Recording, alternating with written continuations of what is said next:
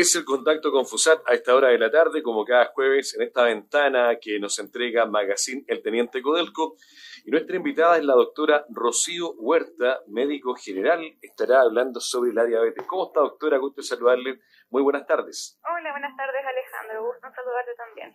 Gracias por la comunicación y, por supuesto, un tema muy interesante. Esta semana se ha celebrado el Día Mundial de la Diabetes. Hablemos ¿Qué es la diabetes? ¿Cuántos tipos de diabetes hay o existen? ¿Y cuáles son sus principales síntomas?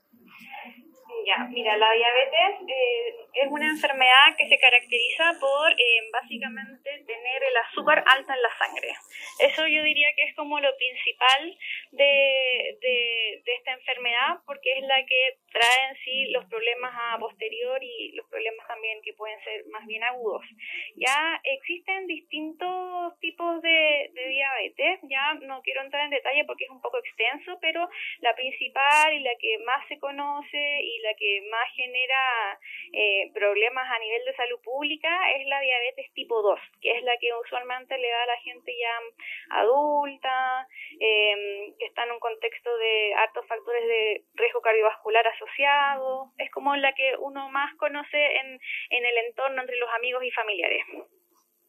Ahora, ¿cómo se dan los síntomas? Porque podría suceder que alguien tenga diabetes por, por forma hereditaria, por la genética, o tal vez por, eh, ¿no es cierto?, la, la, forma o el tipo de vida que tiene, por la edad. Eh, ¿Cuáles son esos síntomas y por qué se ocasiona? Mire, en general el riesgo, el tema de la diabetes es, es un riesgo importante en el sentido de que muchas veces pasa inadvertida.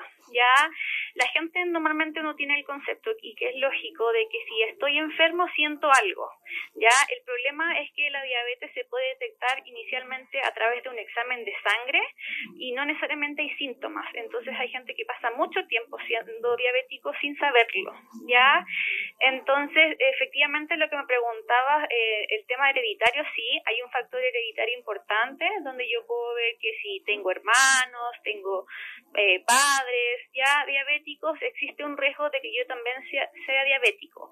Lamentablemente, el número de personas con diabetes en el mundo se ha visto aumentado casi exponencialmente porque esto tiene una pésima mezcla con el estilo de vida que estamos llevando los seres humanos con un aumento de la malnutrición por exceso, los, las comidas ricas en grasa, los carbohidratos refinados, ¿ya?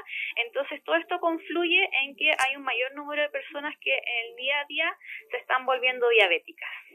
Doctora, acá nos escribe esta gente y nos dicen que antes de tener diabetes, claro, ellos no tenían ningún síntoma, pero al final terminaron, por ejemplo, tenían algunos mucho cansancio, pérdida de peso rápida, eh, sed excesiva, iban a orinar rápidamente y algunos tenían como un poco visión borrosa. ¿Son como algunos síntomas que podrían señalar que alguien tiene diabetes? Sí, exactamente eso se convierte en unas señales de alerta, ¿ya? ¿Por qué? Porque cuando uno tiene esos síntomas efectivamente pasa porque yo ya tengo los valores muy altos de azúcar en sangre, ¿ya?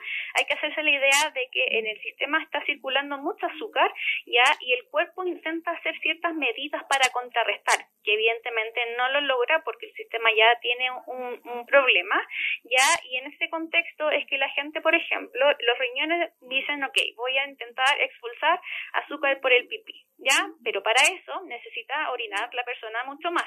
La persona se va a dar cuenta entonces que necesita ir más al baño. Si yo voy al baño y estoy consumiendo la misma cantidad de agua de siempre, me voy a deshidratar. ¿Ya? Entonces el cuerpo que interpreta, tengo que tomar más líquido. ¿Ya? El cuerpo en, en, entra como un estado de, de alerta y empieza a hacer ciertos mecanismos para poder contrarrestar estos problemas. ¿ya? Entonces, eh, así se empiezan a ver estos síntomas de excesiva hambre, porque el cuerpo empieza a, a quemar, lamentablemente, a ocupar reservas que no son, o sea, las reservas buenas que yo tengo en el cuerpo las empieza a ocupar como fuente de energía y empieza a dar estos señales, como yo les decía, renales y todo, y comienzan a presentarse los síntomas. El tema es que cuando pasa esto es porque, como le decía, el paciente ya tiene los niveles bastante elevados. La mayoría de la gente y donde uno busca idealmente es que parte de los chequeos, por ejemplo, uno pueda detectar cuando recién se ha elevado el valor de la glicemia y no cuando este paciente llega muy sintomático, porque probablemente ahí ya llegamos tarde. Doctora, ¿y existe algún grupo etario más expuesto a esta enfermedad? A lo mejor que digamos, no sé, más en hombres que mujeres o de 50 o 60 años para arriba. ¿Puede un flaco, por ejemplo, tener diabetes? Sí, puede una persona más delgada tener diabetes, es menos frecuente porque en general se asocia más al fenotipo de la persona con exceso de peso, con una vida sedentaria, con los antecedentes familiares, con una alimentación no muy óptima en términos de comer ultraprocesado. ¿Ya? Yo le diría que en general, eh, por la forma tal cual estaba diciendo de, cómo estamos eh, los seres humanos, em, ya eh, es una preocupación. Uno puede ver hasta niños diabéticos y en general las personas debiesen iniciar sus chequeos por lo menos una vez al año desde los 18 años en adelante. Doctora, ¿y esta diabetes tiende a ser crónica, verdad? ¿Tiene cura? ¿No tiene cura?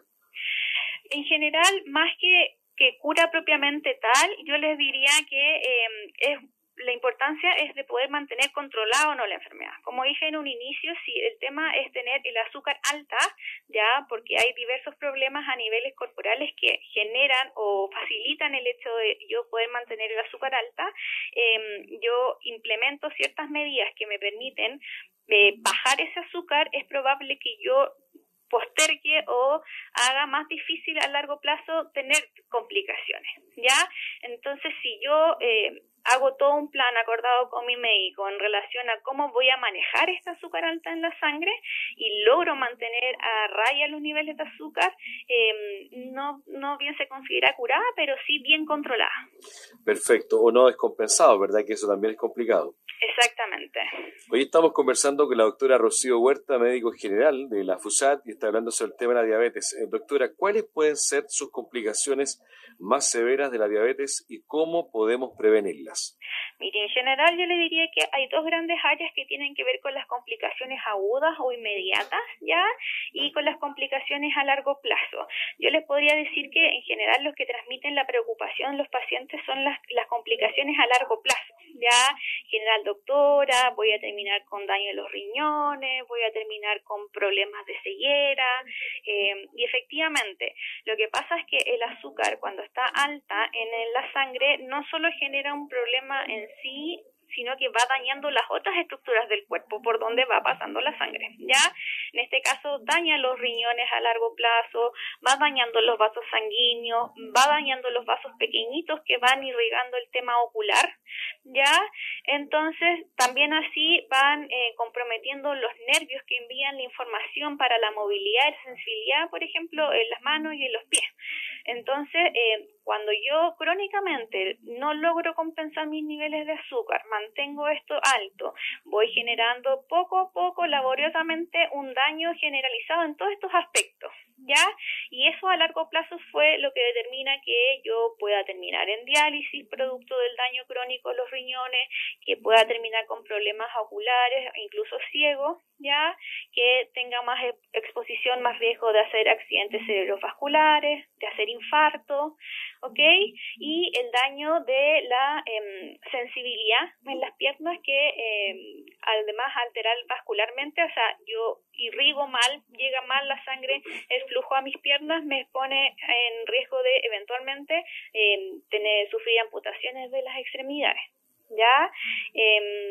a veces, ahora es más complejo, a ver, yo diría que ahora es más visible en realidad, ¿por qué? Porque si yo en general, no sé, me, me diagnostican diabetes a los 70 años, eh, tengo hartos años más para darle eh, como complicaciones en el caso de cuando a mí me diagnostican 30, ¿ya? Porque si a los 30 estoy tengo muchos más años que ofrecerle a mi cuerpo para estar expuesta a la glicemia alta.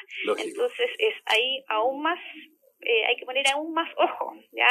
Porque si yo soy ya más viejito, digo, ya, o sea, probablemente voy a tener algunas otras complicaciones antes y todo, y quizás no alcance a ver el deterioro a largo plazo producto del azúcar alta. Y en ese sentido, las complicaciones agudas, lamentablemente, a mí la diabetes me pone en un estado inmunodeprimido. Es como la gente conoce como las defensas bajas, ¿ya? Y es por eso que yo me expongo a más riesgo de hacer infecciones, infecciones urinarias, neumonía, ¿ya? Entonces, eh, eso sería en la parte de las complicaciones como agudas, ¿ya? Perfecto, doctora. Le agradecemos la gentileza por esta entrevista a la doctora Rocío Huerta, médico general del Hospital Clínico FUSAT, hablando de diabetes. Recuerden que esta entrevista la pueden escuchar las veces que quieran, compartir, reproducir a través de Spotify. Ahí está buscando FUSAT. Así es que gracias, doctor, y que tenga buena tarde. No, de nada, gracias a ti, Alejandro.